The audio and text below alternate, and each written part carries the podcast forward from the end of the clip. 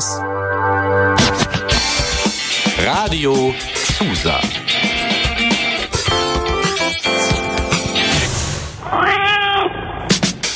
Katerfrühstück. Euer Uniradio aus Lüneburg. Wir machen euch wach mit jeder Menge Musik und Infos. Partys und Politik. Menschen und Meinungen. Alles rund um den Campus und aus Lüneburg.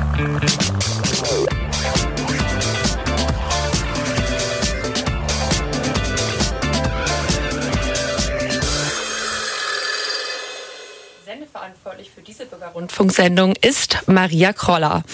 Moin und herzlich willkommen zum Katerfrühstück. Für euch am Mikro bin heute ich, Paula, zusammen mit Lorena. Hi, ähm, herzlich willkommen. Cool, dass ihr eingeschaltet habt. Bei uns dreht sich heute alles ums Thema Leben auf dem Campus, Leuphana Live. Weil wer schon mal an der Leuphana war, weiß, dass es hier schon so einen bestimmten Vibe auf dem Campus gibt. Und was das genau bedeutet, das klären wir auch noch ein bisschen im Laufe der Sendung. Aber erstmal die Frage an dich, Lorena. Du studierst hier auch schon ein paar Semester. Was bedeutet das Leuphana Live denn für dich? Ähm, ja, tatsächlich studiere ich schon seit einigen Jahren hier und äh, für mich bedeutet es vor allem ähm, Kartoffelwedges um 16 Uhr an der Mensa oder im Sommer sitzen alle mit einem Bier auf der Mensawiese und äh, schauen anderen beim Sport machen zu oder ähm, dass alle sehr nachhaltig eingestellt sind.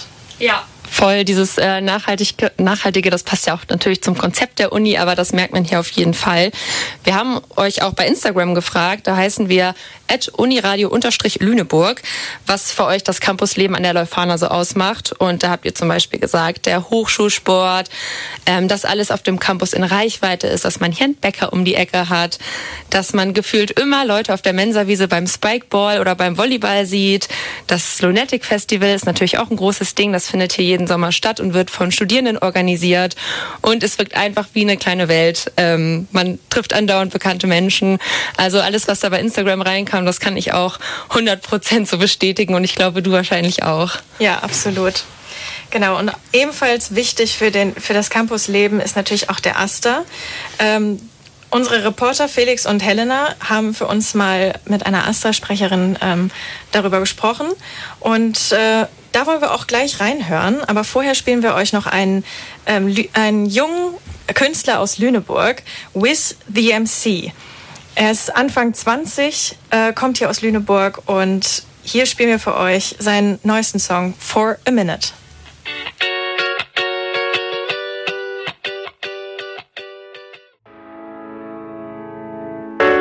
Okay, ich bin jetzt hier sozusagen im Asta Headquarter, wenn ich das mal so nennen darf. Und ähm, ich spreche jetzt mit Dominik und Nell über ihre Rolle als Asta-SprecherInnen. Erzählt mal so ein bisschen, wer ihr seid. Genau, ja, also wir sind äh, die AStA-SprecherInnen aktuell, äh, genau, gewählt immer für ein Jahr. Wir haben jetzt noch ein paar Monate vor uns und ja, wir verbringen relativ viel Zeit hier im Gebäude 9 in unserem Büro und ähm, kümmern uns um Studieanfragen, organisieren Veranstaltungen und so und ja, kümmern uns um alles, was quasi Studis bewegt und beschäftigt und vertreten hier die Studierenden an der Uni. Ja, das ist so ein bisschen unsere Tätigkeit ganz grob. Vielleicht wichtig dazu zu sagen ist noch, dass Nell und ich das nicht alleine sind, sondern Max und Emilia auch dazu gehören, die aber leider heute nicht dabei sein können. Wie seid ihr denn an den Asta gekommen? Oder wie lange seid ihr schon dabei? Also ich bin im Asta, seit ich Asta-Sprecher bin.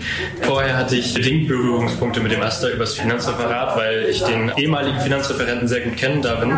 Äh, mit dem bin ich sehr gut befreundet und äh, über den bin ich an den Asta gekommen, habe mich dann dafür interessiert und wurde dann gefragt, ob ich mich nicht vielleicht wählen oder aufstellen lassen möchte. Fand es dann sehr interessant und habe mich dann auch wählen lassen. Äh, ja, meine ersten Berührungspunkte mit dem Asta waren tatsächlich übers Katerfrühstück. Weil ja, ich schon seit einiger Zeit im Uniradio aktiv bin und ja, dadurch habe ich irgendwie so erfahren, was da überhaupt noch alles dahinter steckt, dass es quasi nicht nur Referate gibt vom Asta, sondern noch viel mehr, auch Servicebetriebe und äh, quasi wie groß dieses ganze Konstrukt ist und äh, dachte, richtig viel bewegen kann ich ja, wenn ich einfach Sprecherin werde vom Asta. Cool, jetzt sind wir hier in Lüneburg an der Leuphana. Gibt es irgendwas, was unseren Asta besonders macht? Ich würde sagen, definitiv. Die Menschen sind ganz besonders in Lüneburg. Aber ähm, wenn man das höher zieht, also auf Deutschland-Ebene ähm, und sich vielleicht den FZS-Vorstand mal anschaut, da sind die letzten zwei Generationen zum Beispiel auch AStA-SprecherInnen aus Lüneburg gewesen. Und auch wenn man den ESU, also den, die European Students Union anschaut, da waren auch Menschen aus Lüneburg, die da im Vorstand sahen. Ähm, also würde ich sagen, das würde Lüneburg definitiv besonders machen, da auch ja, viel Verantwortung immer an uns gegeben wird, wenn man auf diesen Ebenen ähm, agiert. Vielleicht kann man sagen, die AStA-SprecherInnen hier oder die ehemaligen ähm, sind und bleiben sehr aktiv, dann halt auch auf Bundes- und EU-Ebene und sind vielleicht ganz besonders motiviert. Eine ganz einfache Frage, vielleicht darauf aufbauend, wie wird man eigentlich AStA-Sprecher in AStA-Spree? Also vielleicht kurz und knapp, es gibt eine Ausschreibung vom Studentinnenparlament und dann ähm, kann man sich aufstellen lassen. Wenn man mag, stellt man sich vor. Vorher noch bei einzelnen AkteurInnen, die da auch äh, wichtig sind und stimmberechtigt. Genau, und dann wird man gewählt oder auch nicht. Und dann gibt es noch einen Workshop von den ehemaligen Astersprees, äh, wo man sich das Ganze anschauen kann und vielleicht auch noch Interesse geweckt wird oder man auch sieht, dass es halt nichts für jemanden ist. Aber ja, dann folgten bei mir Gespräche mit Nell tatsächlich. Dann haben wir uns darüber unterhalten, wie wir uns das vorstellen und wir haben uns bei den Listen vorgestellt, bei den einzelnen, die es in Lüneburg gibt an der Uni. Und dann kommt halt der Tag der Wahl, man sitzt im Stupa, stellt sich dann nochmal vor, wie bei den Listen vorher schon, aber dann wird halt noch eine Diskussion angefangen zwischen den ganzen ähm, BewerberInnen und äh, den Listen. Und im Endeffekt kommt dann die Personenwahl, man wird gewählt. Gibt es irgendwelche Bereiche, von denen ihr sagen würdet, dass die euch besonders ansprechen oder an denen ihr euch am liebsten engagiert? Ich habe schon bei jetzt gehört, du bist durchs Katerfrühstück, durchs Radio dazu gekommen. Gibt es irgendwelche Bereiche, die euch da ähm, vielleicht noch anders dazu gelockt haben? Ja, ich würde sagen, so ein bisschen die Motivation, wirklich was bewegen zu können hier an der Uni. Es ist auch relativ viel Geld, über das wir hier verfü frei verfügen. Ja, mehr oder weniger frei. Natürlich gibt es Regulierung und so, aber wir haben da ja schon relativ viele Freiheiten, wofür wir gerne Geld ausgeben möchten und was wir organisieren möchten. Ähm, ganz besonders Spaß bringt mir immer Veranstaltungen, die Ersti Party zum Beispiel oder im Sommer immer das Asta Sommer Open Air, weil es einfach sehr, sehr studienah ist und man irgendwie so sieht, was man tut und man merkt, irgendwie ist es voll cool, weil viele Leute haben irgendwie Freude daran. Man merkt, viele Menschen sind sehr dankbar einfach und das ist halt dann immer super schön. Ja, also mich reizt oder mich hat sehr gereizt immer der Blick hinter die Kulissen. Äh, Gespräche mit dem Präsidium und einzelnen Akteuren von der Uni, die man dann führen kann und ja, Gespräche auch unter Studis, wie wir uns jetzt organisieren möchten. Wenn wir jetzt zum Beispiel äh, sprechen über das Thema, was brandaktuell ist, die RPO-Änderung, die angefacht wurde von der Uni, solche Dinge, aber auch die Chance, die ich für mich gesehen habe letztes Semester, dass dieses Semester ein Prä Präsenzsemester sein soll, also dass mehr Menschen wieder auf dem Campus sind und mehr Menschen zum Engagement bewegt werden können und angesprochen werden können. Das waren so die Punkte, die mich sehr ja, zu dem Amt geführt haben. Ja, sehr schön. Jetzt hört man schon so ein bisschen raus, dass ja auch unglaublich viel Zeit so in diese Sache steckt und das auch irgendwo vielleicht sogar Teil eures Lebens ist. Wie sieht denn so eine typische Woche aus in dem Engagement oder wie zeitaufwendig ist die Arbeit, die ihr neben eurem Studium hier macht? Um so zu sagen, vielleicht die Frage umzustellen, neben dem Studium ist ein bisschen nett ausformuliert, würde ich sagen, weil Studieren ist nicht wirklich mehr möglich nebenbei. Es nimmt sehr viel Zeit in Anspruch, also wir sind gut und gerne von mindestens 10 Uhr äh, oder maximal 10 Uhr, wahrscheinlich auch manchmal früher, 9 Uhr vielleicht auch bis vielleicht ja 18, 19, 20 Uhr, vielleicht auch mal länger, wenn man dann auch aktiv in der Liste ist, was dann nicht unbedingt zum Amt gehört, aber dann ist man halt noch länger hier und ähm, ja, es sind dann mindestens 40 Stunden in der Woche, gerne auch mehr. Und dann nebenbei versuchen wir natürlich noch ein wenig zu studieren, weil dafür sind wir ja auch an der Uni, was halt dann aber nicht dem normalen Kontingent von normalen Studierenden entspricht. Wenn ihr nochmal kurz äh, sagt, was jetzt gerade so ansteht, also was sind jetzt momentan äh, Projekte oder Herausforderungen, äh, vor denen ihr steht? Genau, ja, also jetzt ist ja irgendwie November und die Erstis sind neu da. Das war eine sehr wilde Zeit auf jeden Fall im Oktober. Ähm, da hatten wir ganz, ganz viel zu tun und normalerweise ist der November und Dezember dann ein bisschen entspannter. Wir haben jetzt, sind jetzt gerade dabei, unsere Weihnachtsfeier zu planen zum Beispiel, aber ja, ganz so ruhig wie, glaube ich, die letzten Jahre oder letztes Jahr auf jeden Fall ist es aktuell nicht, weil, äh, wie Dominik vorhin schon meinte, die RPO-Änderung ansteht in den nächsten Wochen und da sind wir momentan auch sehr doll inhaltlich mit beschäftigt. Genau, das fällt so ein bisschen aus diesem klassischen Zeitplan raus, der irgendwie die letzten Jahre so war. Genau. Was ist denn die RPO? RPO steht für Rahmenprüfungsordnung. Und da soll was geändert werden. Richtig. Die Rahmenprüfungsordnung ist die übergeordnete Anlage für alle Module an der Uni, die ungefähr vorgibt, wie Dozierende ihre Module gestalten sollen und oder gestalten können, was jetzt die Prüfungsform angeht, was die Modulform angeht, ja, kombinierte wissenschaftliche Arbeit, ähm, oder äh, normale Vorlesung ist, äh, solche Sachen stehen in der RPO drin. Ja. Vielleicht ist noch ganz gut zu sagen, dann in der Rahmenprüfungsordnung werden dann eben auch so Sachen geregelt, wie wann ist es wo quasi Pflicht anwesend zu sein in Seminaren und wo nicht, was sind die Prüfungsleistungen, was ist da erlaubt, was nicht, wann muss man sich zur Prüfung anmelden, wann ist es zu spät, welche, ja genau, einfach generell Regeln, die so Prüfungen und Seminare und das zur Uni gehen betreffen, ganz generell. Cool, dann bedanken wir uns auf jeden Fall für euch beiden, für euer Engagement, für eure Zeit und äh, freuen uns, ähm, ja, vielleicht irgendwann nochmal von euch zu hören. Ja, auf jeden Fall. Danke euch. Ja. Gerne, gerne. Wahnsinn, was ein spannender Beitrag. Vielen Dank, Felix und Helena, äh, für dieses spannende Interview und natürlich auch an Nell und Dominik, dass ihr all unsere Fragen beantwortet habt.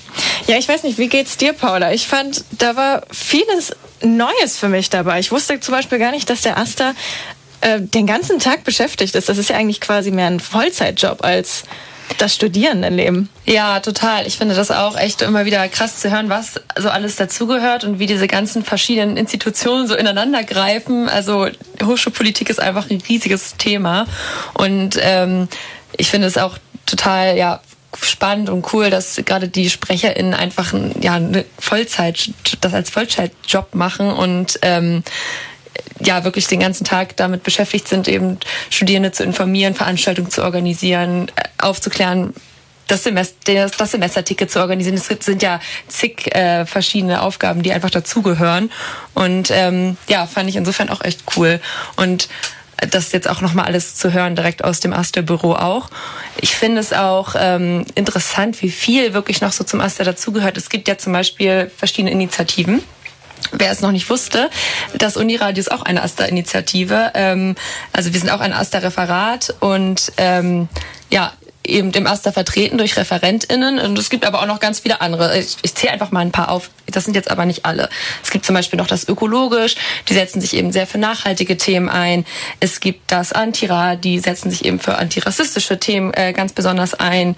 Das Vakuum ist jetzt ganz neu. Das war vorher das Lautleben, wenn man das so sagen kann. Die organisieren Veranstaltungen und feiern und ähm, ja auch total cool. Ich habe auch gehört, die ersten Veranstaltungen dieses Semester liefen echt ganz gut. Ähm, wie ist es bei dir? Wusstest du, als du an die Leuphana kamst, schon, dass es das alles gibt oder wann hast du so davon erfahren? Nein, also ich hätte auch niemals erwartet, dass es überhaupt so viele Initiativen an der Leuphana gibt. Mhm. Also als ich im ersten Semester hier ankam, war für mich der Markt der Möglichkeiten vor allem der erste Berührungspunkt mit all diesen Initiativen. Mhm. Deswegen, ich bin auch sehr überrascht, a, dass es so viele gibt und b, dass auch so viele Studenten hier ähm, engagiert sind und auch meistens nicht nur in einer Initiative, sondern gleich in mehreren. Mhm. Gerade die Asta-Sprecherinnen haben ja gerade schon gesagt, dass sie so viel ähm, involviert sind und eine eine Arbeits, ein Arbeitskreis hast du noch nicht erwähnt und das ist äh, Campusgeschichte. Und da wollen wir eben mit Silja sprechen. Äh, sie ist vom Arbeitskreis Campusgeschichte ein Teil des Astas. Und genau, erstmal herzlich willkommen, Silja. Hallo. Ähm, erklär uns doch einmal ganz kurz bitte, was ihr beim Arbeitskreis Campusgeschichte so macht. Ja, vielleicht kann man sich am ehesten was darunter vorstellen, wenn ich so ein bisschen aufzähle, was wir bisher so ähm, für Veranstaltungen hatten. Also grundsätzlich treffen wir uns halt mal mehr, mal weniger regelmäßig, ähm, recherchieren die Campusgeschichte nach und planen Veranstaltungen, alles so in Richtung politische Bildung und Aufklärungsarbeit. Ähm, zum Beispiel Exkursionen äh, in Gedenkstätten. Ähm, wir hatten letztes Jahr im November eine große Themenwoche rund um den 9. November. Da gab es hier Ausstellungen, Lesungen, Workshops und so weiter. Kommt immer darauf an, wie viel Kapazität wir gerade so haben und wie viele engagierte Menschen wir sind. Genau, und ihr beschäftigt euch ja mit der Geschichte des Campus. Ähm, vielleicht wissen das einige Studierende noch nicht. Ich hatte es einmal in einer Kulturwissenschaftsvorlesung von mir, denn die Uni ist eine frühere Wehrmachtskaserne. Das erkennt man vielleicht auch an der Anordnung und dem Aufbau der Gebäude. Ähm, aber was ist denn so besonders an dieser ehemaligen Wehrmachtskaserne? Genau, also das Stichwort, äh, das Stichwort Wehrmachtskaserne ähm, ist eigentlich schon so der entscheidende Faktor. Also es ist in den 90er Jahren errichtet worden. Alles äh, mit dem Ziel eben für den Zweiten Weltkrieg zu funktionieren. Hier wurden Soldaten ausgebildet, die ähm, in den Zweiten Weltkrieg gezogen sind und eben auch Infanteriedivisionen und Regimente die nachweislich Kriegsverbrechen begangen haben.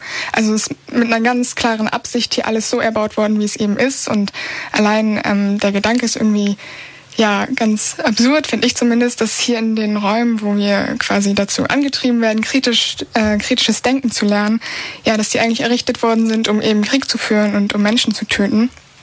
Und ähm, was zum Beispiel ein sehr erschreckendes, expliziteres Beispiel ist, was auch quasi so ein Antrieb ist, warum wir als Arbeitskreis arbeiten, ist, dass in Osarici, das ist im heutigen Belarus, von Soldaten, die eben auch auf die Lüneburger Kaserne hier zurückzuführen sind, Kriegsverbrechen begangen wurden, also ähm, Todeslager, sogenannte Todeslager, wo ähm, große Verbrechen an der Zivilbevölkerung begangen wurden. Und ähm, ja, es gibt hier halt kaum Infotafeln oder sonst irgendwie Material, das, das irgendwie noch nachvollziehbar ist. Also dass hier irgendwie benannt wird, welche Verbrechen von hier ausgehend ähm, verübt wurden und auch den Opfern nicht gedacht wird bislang oder aus unserer Perspektive halt bislang viel zu wenig und dafür setzen wir uns ein. Genau. Ähm, wie du schon sagtest, an dieser Uni merkt man eigentlich kaum etwas von dieser grausamen Geschichte. Was wollt ihr denn genau ähm, machen damit genau diese Geschichte eben deutlicher ähm, spürbar ist am Campus?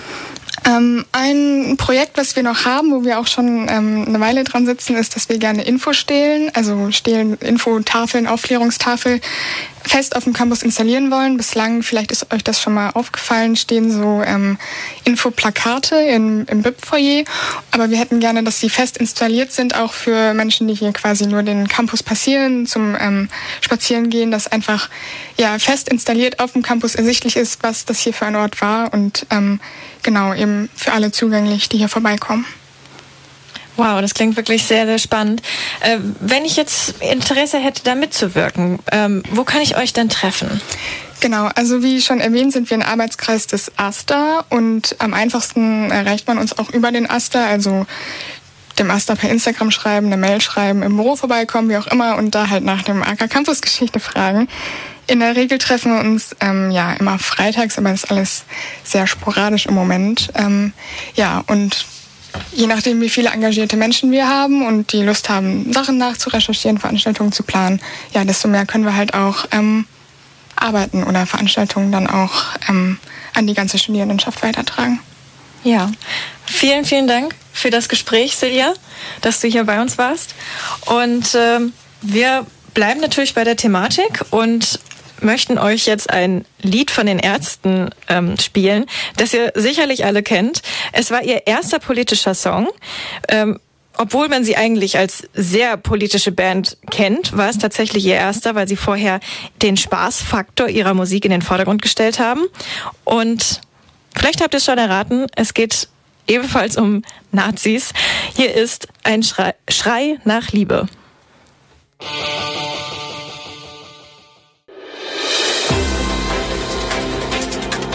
Die Katerfrühstück Nachrichten live. Hier ist das Katerfrühstück mit den Old News vom 15.11. 1999. Gefährdung des öffentlichen Nahverkehrs. Die Einführung der Ökosteuer und die Änderung des Energierechts führen laut Adolf Müller-Hellmann, Hauptgeschäftsführer des Verbandes Deutscher Verkehrsunternehmen, zu einer Verschärfung der Krise im ÖPV, ÖPNV.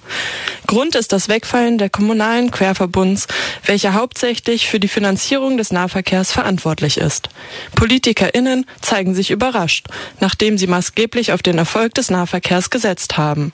Eine attraktive öffentliche Personenbeförderung scheint nun jedoch durch scheint nun jedoch durch das massive Wegbrechen der Gewinne nicht möglich. Der VBV und die Regierung suchen in den kommenden Zeit gemäß nach einer Lösung.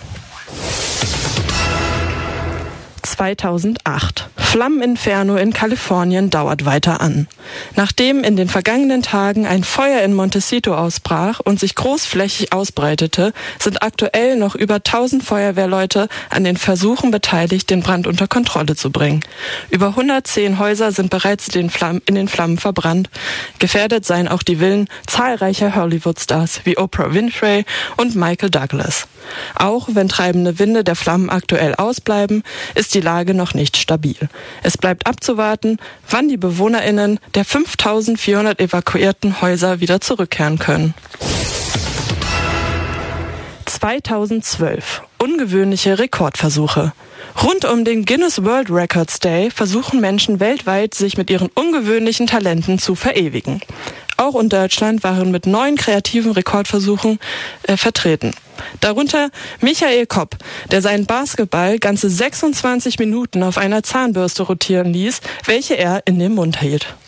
Andere Versuche beinhalteten das Fangen von Marshmallows mit Stäbchen oder 28 Personen, welche es sich gemeinsam mit einem Mini Cooper bequem machten. 2014. Neues soziales Netzwerk This gewinnt an Aufmerksamkeit. Anstatt an einer Flut von Informationen zu überschwemmen, beschränkt sich This, wie der Name schon sagt, auf das Wesentliche. NutzerInnen können einmal am Tag einen Posting inklusive Verlinkung verfassen und mit ihren FreundInnen und FollowerInnen teilen. Die Idee dahinter? Eine Entlastung der, Auge, der, eine Entlastung der Augen und des Kopfes anstatt einer Welle an Werbeblöcken und Anzeigen, wie es bei anderen Netzwerken so oft zu üblich ist. 2018. Gericht entscheidet, PolizistInnen dürfen kein sichtbares Tattoo tragen. Nachdem ein bayerischer Polizist vom Präsidium äh, verboten bekommen hat, sich ein Aloha-Schriftzug tätowieren zu lassen, zog dieser vor Gericht. Nun ist die Entscheidung offiziell. Die Klage wird fallen gelassen. Bayerische PolizistInnen ist es somit untersagt, sichtbare Tattoos beispielsweise am Unterarm zu tragen. Während diese Entscheidung im Kollegium zum Teil enttäuschte Reaktionen hervorruft, wird gleichzeitig auf, auf andere Bundesländer verwiesen, welche die Frage nach Tattoos offen und liberal gestalten. 2022. Ex-Präsident Trump will offenbar seine Präsidenten Präsidentschaftsbewerbung verkünden. Das würde den Republikanern die Machtkämpfe weiter verschärfen. Lange wurde spekuliert. Jetzt will Donald Trump offenbar seine Präsidentschaftsbewerbung bekannt geben. Zitat ich mache eine sehr große Ankündigung am Dienstag, den 15. November in Palm Beach, Florida, sagte Trump einen Tag vor den Zwischenwahlen in Dayton, Ohio vergangene Woche. Schon lange vor seinem Auftritt in Dayton wurde regelmäßig darüber spekuliert, dass Trump bald seinen Hut für die Präsidentschaftswahlen 2024 in den Ring werfen wird immer wieder angeheizt von ihm selbst. Zum Redaktionsbeginn dieser Sendung sind noch keine weiteren Informationen seitens Trumps bekannt gegeben worden. Die Katerfrühstück Nachrichten live. Das waren die zwar nicht immer ganz aktuellen, aber dafür sehr unterhaltsamen und historischen Nachrichten, zusammengestellt von Ronja und Joanne und vorgetragen von Joanne. Vielen, vielen Dank. Ja, der nächste Song ist ein bisschen mehr Richtung Party-Vibes, würde ich sagen. Ich weiß ja nicht, was ihr gerade so macht, aber ich könnte mir vorstellen, dass bestimmt ein paar in der WG-Küche hocken, gerade vielleicht was kochen und wer jetzt vielleicht wartet, dass die Zwiebeln gar werden oder dass ähm, die Gemüsebrühe aufgekocht ist, der kann jetzt vielleicht ein bisschen die Hüften schwingen. Denn wir spielen jetzt das Lied Belly Dancer von Iman Beck und Bior. Es ist erst diesen April erschienen und war auch schon 29 Wochen in den deutschen Charts. Deswegen gehe ich mal davon aus, dass die meisten von euch es kennen und dementsprechend abdancen können. Viel Spaß und wir hören uns gleich wieder. Just wanna see who touched the ground. Don't be shy, girl, go bonanza. Shake your body like a belly. Wow, ich liebe diesen Song. Das ist für mich der Party-Song 2022. Und ja, ich muss sagen, ich vermisse es auch schon wieder. Der Sommer ist rum, die ersten Partys sind rum und sogar Halloween. Und ja. irgendwie hat mich die Uni schon wieder. Das Semester ist mitten, mittendrin und Präsentationen gibt's hier und da und Ich bin schon voll im Stress. Wie geht's dir? Bei mir ist es ähnlich. Ich bin zwar ganz dankbar, weil beide Abgaben, die ich dieses Semester machen muss, sind schon Ende Januar fällig. Das ist eigentlich ganz gut. Dann hat man wenigstens den Frühling Zeit. Aber das bedeutet natürlich, dass es jetzt halt schon voll losgeht und dass man schon mitten irgendwie in dem Projekt steckt. Und ich habe am Anfang des Semesters irgendwie jede Chance genutzt, rauszugehen. Aber langsam merke ich, dass ich es schon so ein bisschen runterfahren muss, weil sonst komme ich irgendwie gar nicht mehr hinterher. Ähm, ja, es ist jetzt einfach die Zeit, wo es wieder so ein bisschen anzieht. Ja, klingt auf jeden Fall nach einem straffen Tagesprogramm. Man muss ja auch immer noch alle Seminare besuchen. Ja. Ich frage mich, wie man das eigentlich machen möchte, wenn man noch ein Kind hat. Ich habe äh, jemanden in meinem Studiengang, die hat ein Kind und macht trotzdem noch äh, alle Semester mit. Also Wahnsinn. ich bin völlig geflasht. Also ich weiß auch nicht, wie, wie man das macht. Ja, auch finanziell ähm, von der ganzen Tagesstruktur. Ich finde das auch total ähm, Wahnsinn und beeindruckend, wenn Menschen mit Kind eben nochmal in die Uni gehen. Also das bringt ja auch total viele Risiken mit sich und ist eben ja, wenn wir schon uns beschweren, dass wir einen straffen Tag haben, ich nehme an, Menschen, die auf quengelige Kinder aufpassen müssen oder sogar auf liebe ja. Kinder, ähm, die haben es halt noch mal viel, viel schwieriger. Ja, das ist Meckern auf hohem Niveau das hier bei uns. Wirklich Meckern auf hohem Niveau. Und ja, wie es denn ähm, Studierenden, die auch gleichzeitig Eltern sind, geht, damit haben sich Maria und Toni beschäftigt, die jetzt gerade zu Gast bei uns im Studio sind. Und ähm, ja, die beiden erzählen uns jetzt mal so ein bisschen, was sie alles herausgefunden haben.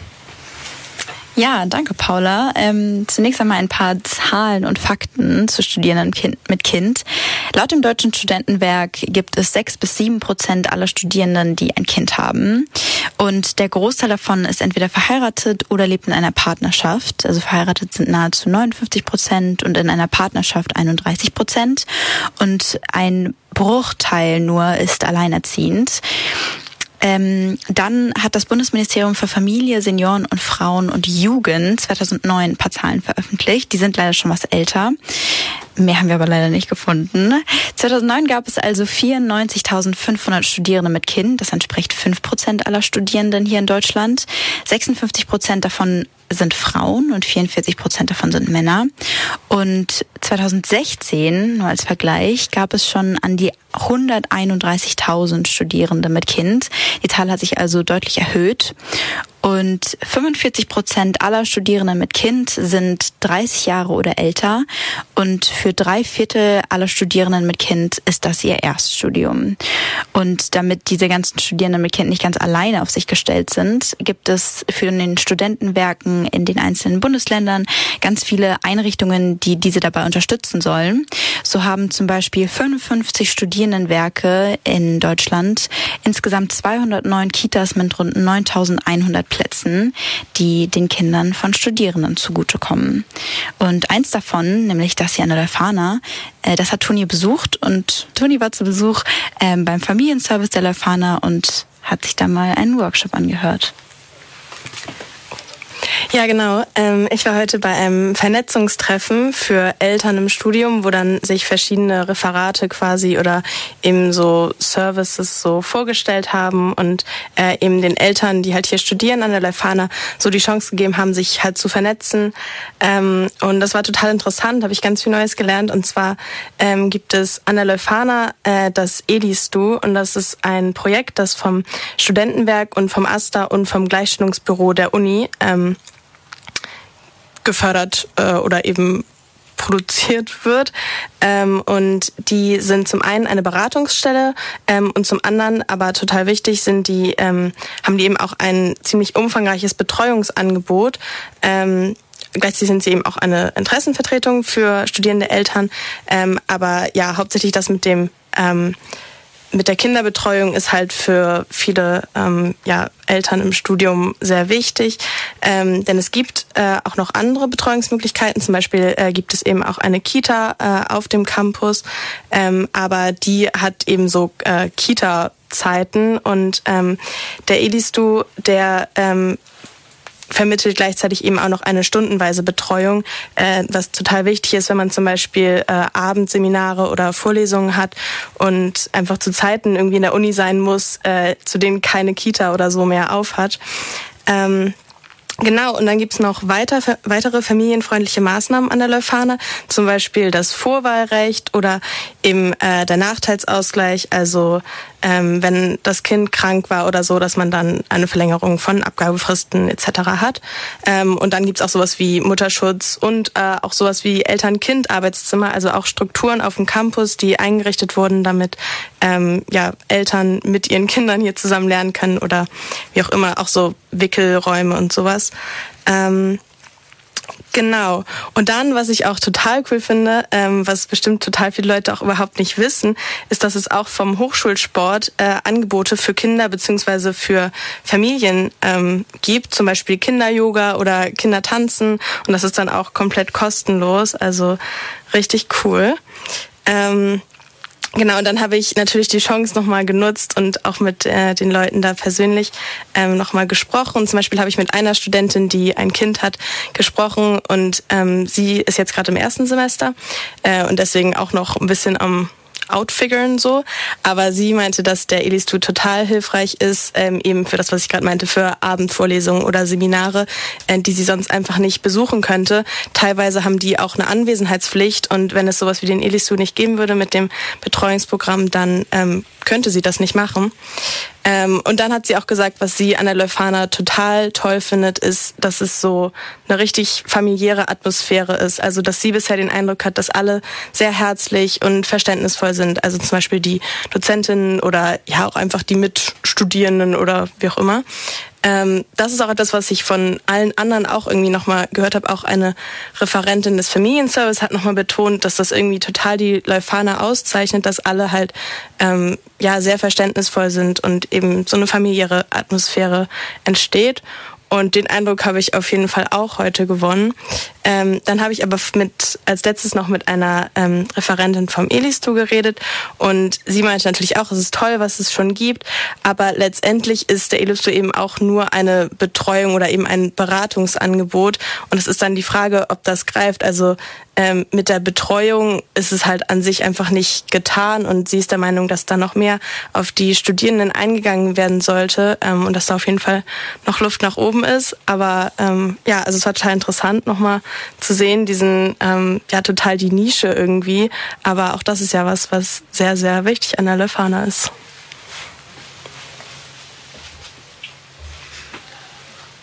Cool, danke äh, Maria und ähm, Toni. Sorry, Toni ist neu beim Katerfrühstück und äh, sie hat für schon total gut abgeliefert. Ähm, danke Maria und Toni für euren Beitrag.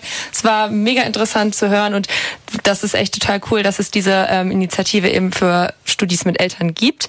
Jetzt hören wir mal wieder ein bisschen Mucke und ihr hört jetzt Giant Rooks mit Morning Blue. Viel Spaß!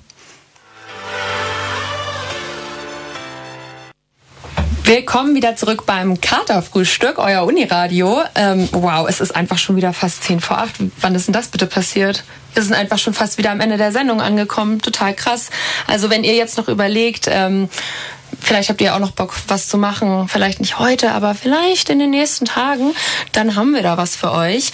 Und zwar stellen euch Tita und Felix jetzt gleich mal die Kulturtipps vor. Also wo kann man rausgehen? Wo kann man was erleben? Das erfahrt ihr jetzt von den beiden. Seid ihr auch schon in Weihnachtsstimmung und habt Lust auf gebrannte Mandeln, Glühwein, Punsch und Last Christmas in Dauerschleife? Dann freut euch auf übernächstes Wochenende. Ab dem 23. November verwandelt sich unser schönes Lüneburg wieder in eine Weihnachtsstadt. Über zehn Weihnachtsmärkte in der Innenstadt stimmen mit funkelnden Lichtern, duftenden Leckereien und weihnachtlichen Programmen in die Weihnachtszeit ein. Ihr wollt nicht mehr abwarten? Dann ist das Wasserviertel rund um das Hotel Bergström das Richtige für euch. Hier verbreiten bereits seit Ende Oktober mit Lichterketten geschmückte Tannenbäume, Musik und ein Strand, der die BesucherInnen mit Glühwein, Punsch oder Kakao versorgt. Weihnachtsfeeling. Für Kinofans hingegen ist das Scala genau die richtige Adresse. Gerade finden dort die Lüneburger Umweltfilmtage statt. An vier Tagen, vom 17. bis zum 20. November, zeigt das Scala Filme von FilmemacherInnen, die das Thema Nachhaltigkeit in seiner Vielfalt aufgreifen. Häufig in Verbundenheit mit Diskussionen mit Fachleuten. Filme, die nicht verharmlosen, sondern den Finger in die Wunde legen, die euch zum Nachdenken und auch zum Handeln anregen wollen. Also schaut vorbei. Das komplette Programm findet ihr auf der Website vom Scala. Lust auf ein Getränk in eurer Lieblingsbar? Warum sollte man dafür bis zum Wochenende warten müssen, wenn das auch schon am Mittwoch geht? Viele von euch haben bestimmt schon den Spritwoch äh, mitbekommen. Das ist auf jeden Fall auch Teil der Kultur in Lüneburg. Ähm, und ja, ihr könnt bei einem Bier oder Softgetränk äh, feiern, dass die Hälfte der Woche schon mal geschafft ist. Wenn euch aber der chillige Abend in einer der vielen Lüneburger Bars ein bisschen zu entspannt ist und ihr bisher noch den Dancefloor am Spritwoch vermisst habt, kann euch vielleicht der Salon Hansen helfen. Denn am 23.11. ist auch im Salon Hansen das erste Mal so richtig Mittwoch. Ab 23 Uhr gibt es DJ-Sets und günstige Drinks. Und das Beste, ab nächsten Jahr wird im Hansen jeder zweite Mittwoch gebührend gefeiert. Und äh, der letzte Kulturtipp, äh, das ist eigentlich kein richtiger Kulturtipp, sondern eher eine Eilnachricht, die richtet sich nämlich an alle Studierenden. Denn, damit ihr auch heute Abend was zum Anstoßen habt, äh, könnt ihr alle nochmal auf KISS gehen. Heute ist nämlich die, äh, das Ende der Anmeldephase. Also wichtig, geht nochmal auf die Website, schaut nach, ob ihr wirklich alle Kurse angemeldet habt, die ihr auch äh, mit einer Prüfungsleistung versehen wollt. Und dann äh, genießt den Feierabend. Wow, da waren aber ganz schön viele gute Ideen dabei. Und ich habe behauptet, es gibt kaum noch Partys. das war ja eine dreiste Lüge. Da habe ich ja was, worauf ich mich freuen kann. Ähm, genau, vielen Dank, Tita und Felix, für, für die super Kulturtipps. Und von unserer Seite war es das jetzt auch schon fast. Ähm, wir sagen Dankeschön fürs Zuhören. Ähm, die Sendeverantwortlichkeit für diese Bürgerrundfunksendung hatte Maria Koller. Und das nächste Mal müsst ihr wieder einschalten am 29.11. Dann gibt's was Neues von uns, von Kater Frühstück.